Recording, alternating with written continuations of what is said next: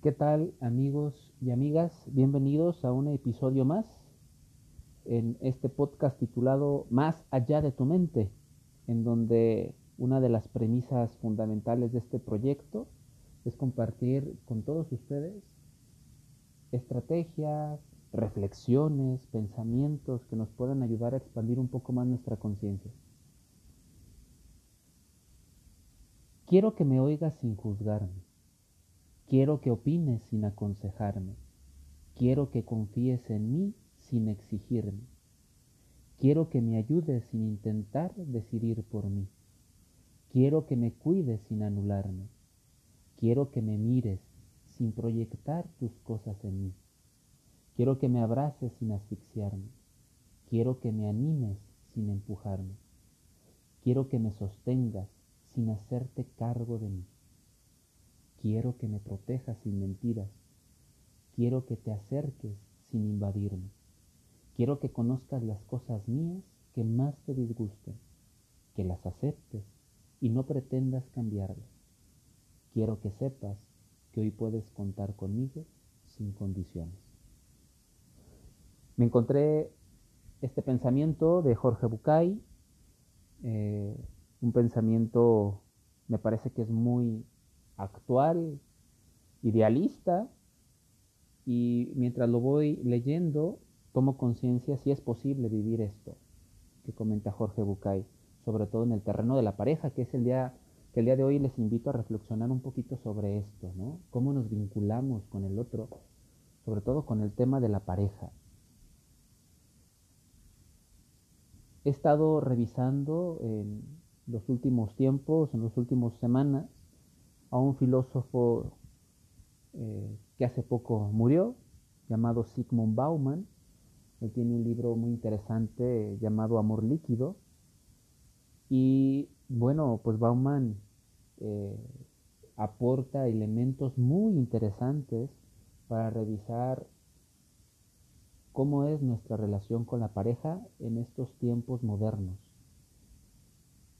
El cuento de Bucay de entrada llamó mi atención porque es difícil no proyectar, como dice ahí el, cuento, las líneas de la historia. Es difícil de alguna manera no proyectar las cosas en el otro, mis cosas en el otro, en mi pareja. Es muy difícil, es muy difícil no asfixiar al otro. Creo que sobre todo el impulso de Eros, este movimiento interno que surge por comerse al otro, por eh, de alguna forma abrazar al otro fuertemente, es importante tenerlo así como muy en la conciencia de, de, no asfixiarlo, no abrazarlo hasta que se asfixie, no sentir que el otro es posesión mía. Me parece que es, eso que es algo no siempre fácil de hacer, porque entra el tema de la posesión, de los celos, de la propiedad, del amor como muchos mm, no lo han enseñado, que es un amor más al estilo patriarcal. Y bueno, a raíz de todo este embrollo del amor, del acompañar a parejas en la parte terapéutica, en acompañar también a personas en sesiones individuales, pero que sus temas eh, tienen o giran en torno al amor y la pareja, ha surgido en mí esta, esta breve reflexión que hoy quiero compartir. De primera mano, hablar un poquito sobre qué es el amor líquido que propone Sigmund Bauman y de alguna forma también aportar eh, algunos errores en la comunicación muy comunes que están ahí presentes y que de pronto pudiéramos vernos inmersos en esta realidad eh, comunicativa no siempre clara, no siempre eh, pues directa, más bien a veces manipulativa o llena de miedo, de temor. Y bueno, si están de acuerdo, comienzo con la primera parte de este podcast, hablando un poquito del amor líquido. El filósofo, ya les decía, Sigmund Bauman, fue el quien acuñó este término, que denota una forma de vincularse con el otro, pero desde la conexión virtual.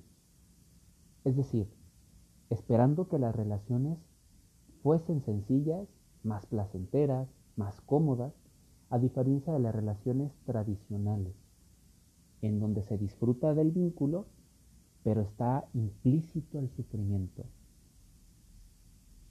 Y es que la pregunta del millón será, ¿acaso posible vincularse con alguien desde un lugar donde no nos lastimemos, en donde no nos raspemos el uno al otro?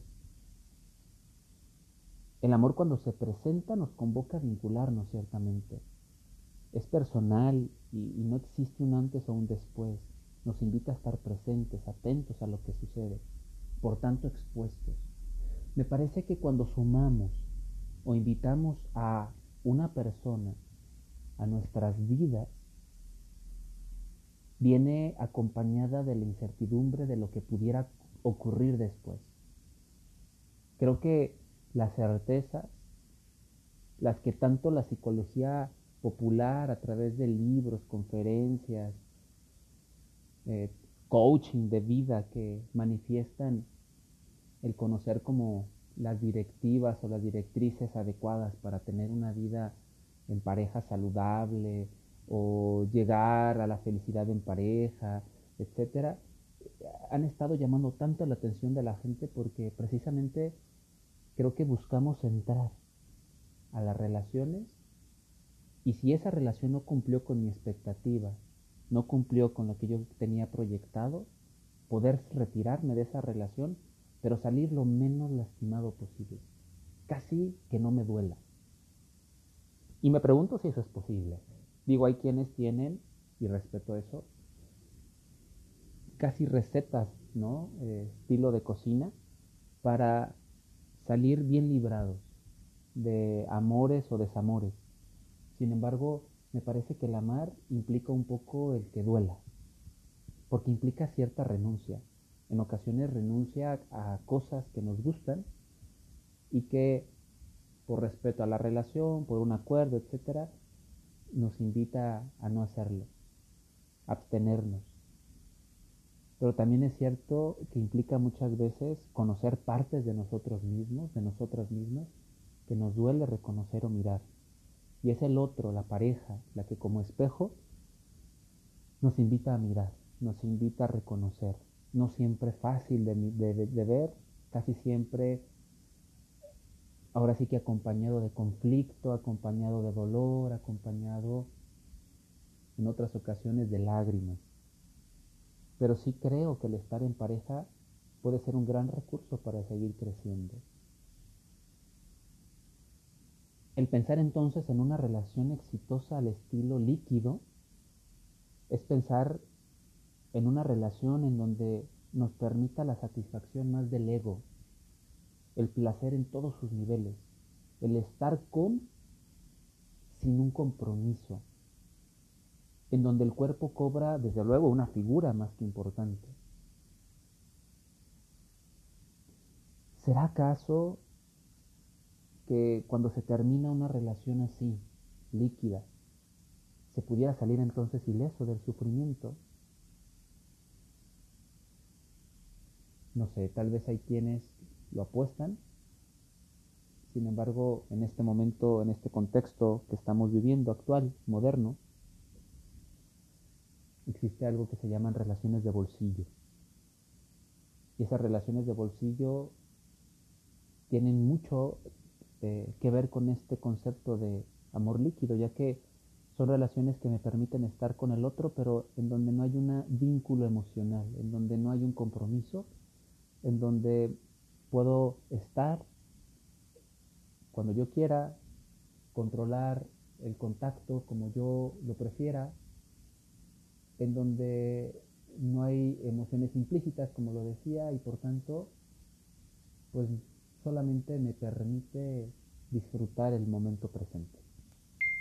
Y me parece que mmm, tampoco no quiero decir con esto que o satanizar este tipo de, encuentros, pero sí sería conveniente preguntarnos qué es lo que busco al vincularme con otra persona y tenerlo muy claro. Porque si estoy buscando vincularme con un otro que tiene que ver, eh, que quiero de alguna forma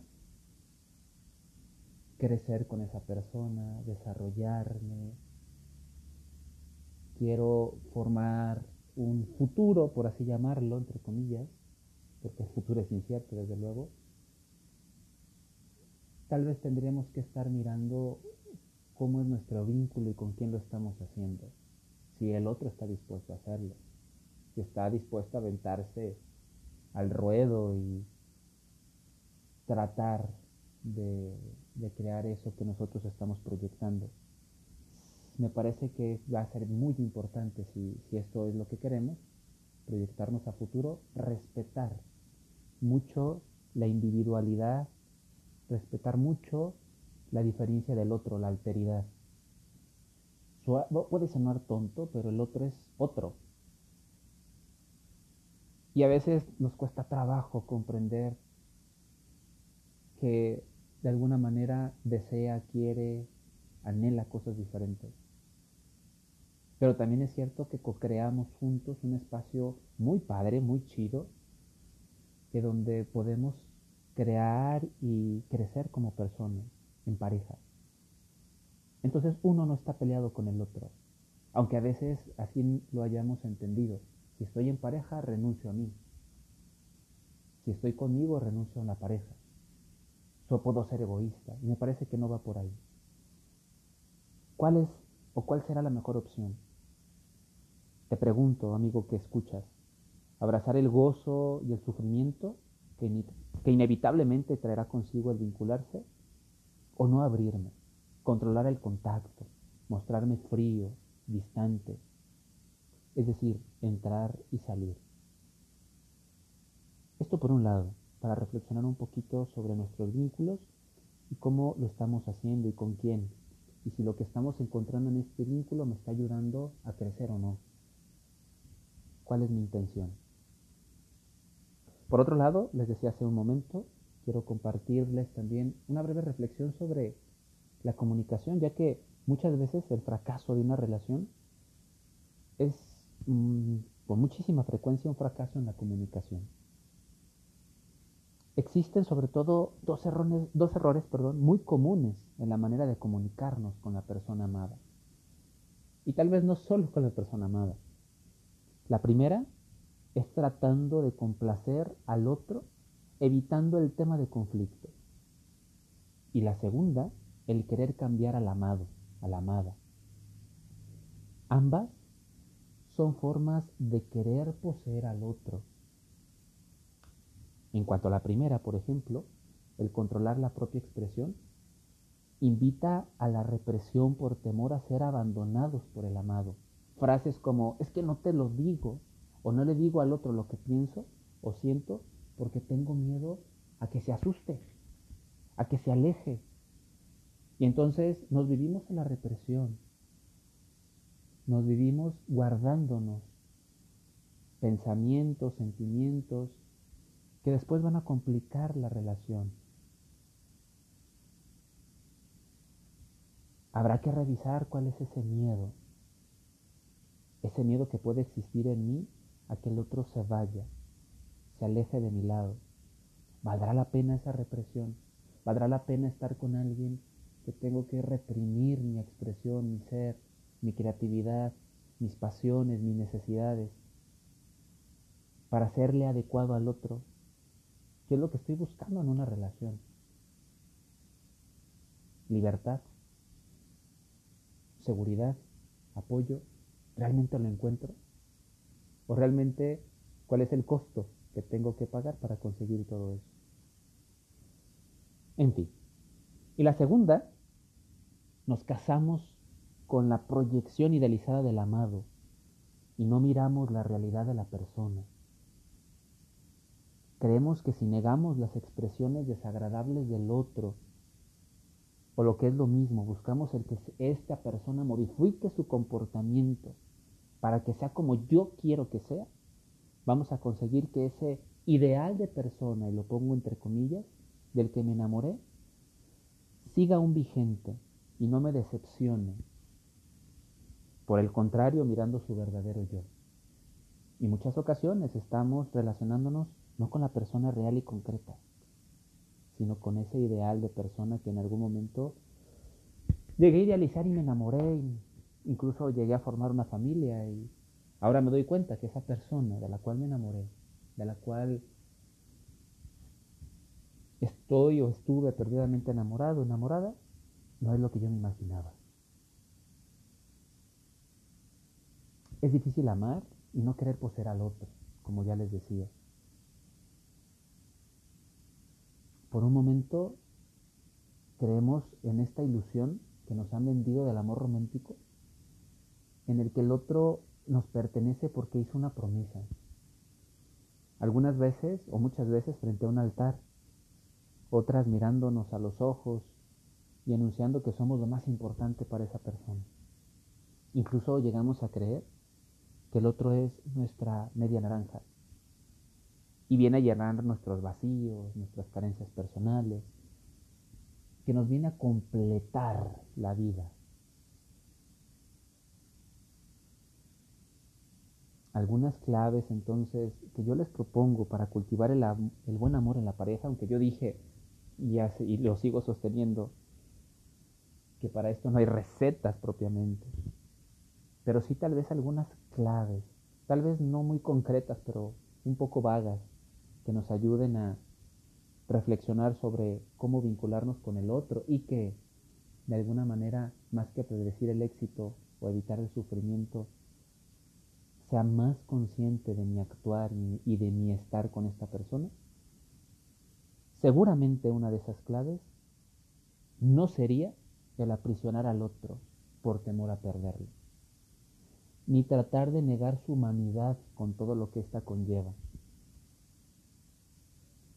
Tal vez una clave sea mantener una actitud aceptante, aunque no siempre, y eso lo aclaro, nos guste del todo nuestra pareja.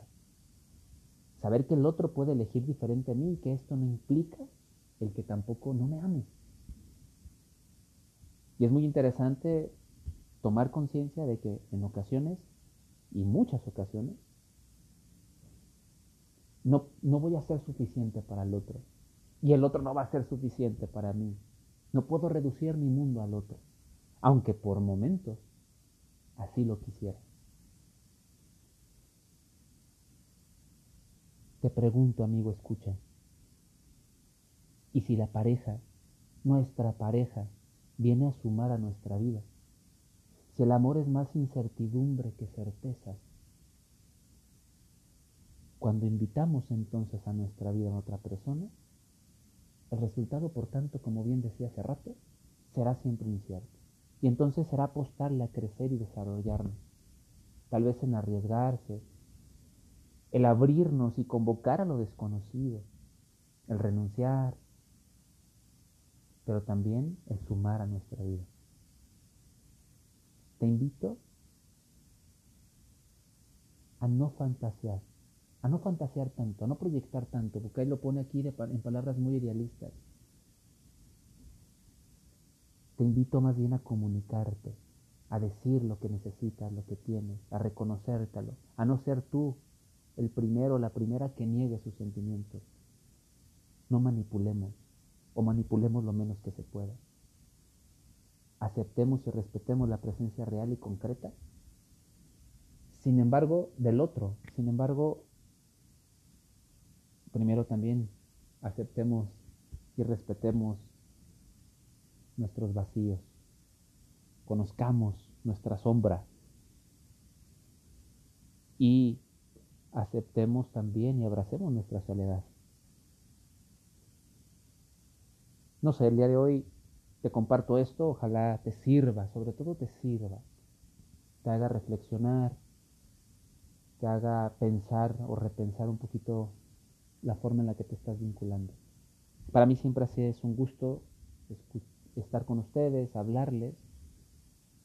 Y bueno, seguiremos en el tema de la relación, en la pareja, y dando más reflexiones sobre este rollo. Te abrazo, te doy las gracias y estamos a la orden.